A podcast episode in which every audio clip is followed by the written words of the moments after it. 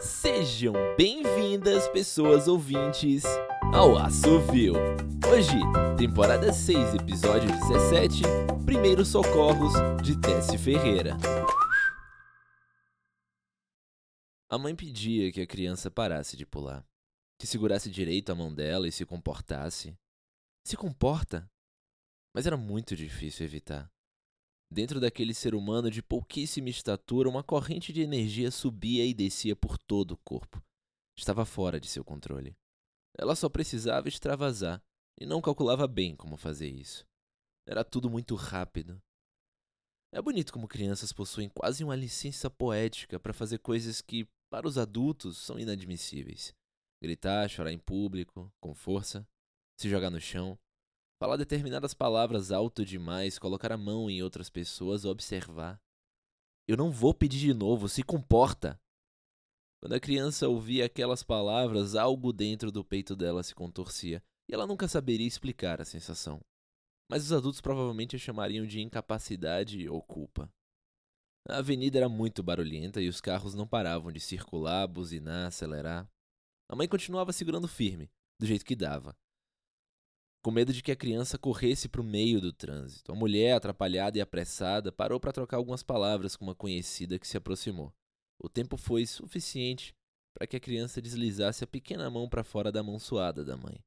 Primeiro deu uma boa olhada no entorno, o barulho, as cores, os cheiros, a poeira, as texturas. Ainda que não soubesse nomeá-las ou categorizá-las, aquele pequeno par de olhos esperou, e esperou um pouco mais, só alguns segundos, até que aquela forma, ainda desconhecida a alguns metros de distância, chamasse a atenção dentro do mosaico da cidade. A criança se aproximou com bastante convicção da forma imóvel. Só quando chegou bem perto, conseguiu ver o que era. Uma pomba. As pombas são animais extremamente comuns nas cidades urbanas, estão por quase toda parte. Não é raro caminhar lado a lado com uma ou duas por alguns metros em uma calçada. A convivência com as pessoas é pacífica, se é que essa é a melhor palavra para definir essa relação. A grande verdade é que as pombas não são animais muito agradáveis ou benquistos, pelo menos não ali. Não para aquelas pessoas.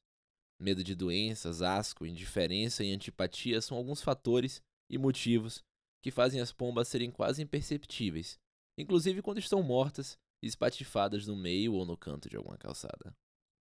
A criança observou com cuidado e atenção aquele corpo ainda recém-falecido, se fosse um pássaro miúdo, talvez sua mãe prestasse algum socorro, externasse alguma dó. Mas não era o caso.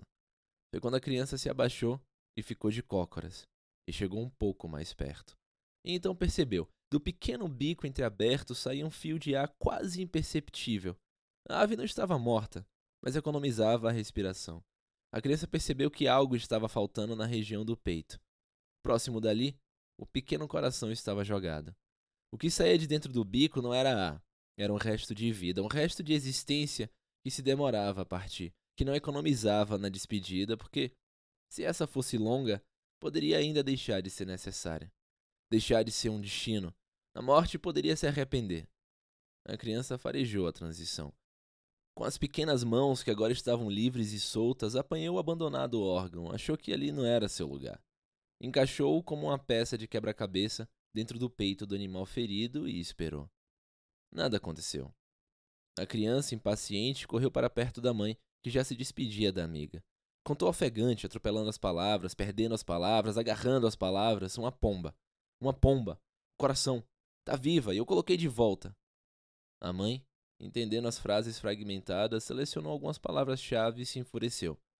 Agarrou novamente as mãos de sua criança a fim de checar se estavam sujas se estavam infectadas, se estavam machucadas, mas as mãos estavam limpas e intactas.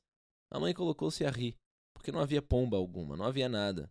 A criança teimou, insistiu, mas depois se calou em sua confusão. Não duvidando do que havia acontecido, mas intrigada sobre onde estaria a ave ferida, arrependida de morrer. Distante dali, do fatídico local, a criança ouviu quando bateu. Está batendo. Ainda tímido, ainda debilitado, mas bombeando. As peças se encaixaram. O coração voltou para casa. A pomba rasga o céu em uma nova tentativa. Mãe, você também ouve? Mãe, qual o barulho do coração? Meu nome é Ariel Aires e essa foi Primeiros Socorros de Tessie Ferreira aqui no Assovio. Até a próxima!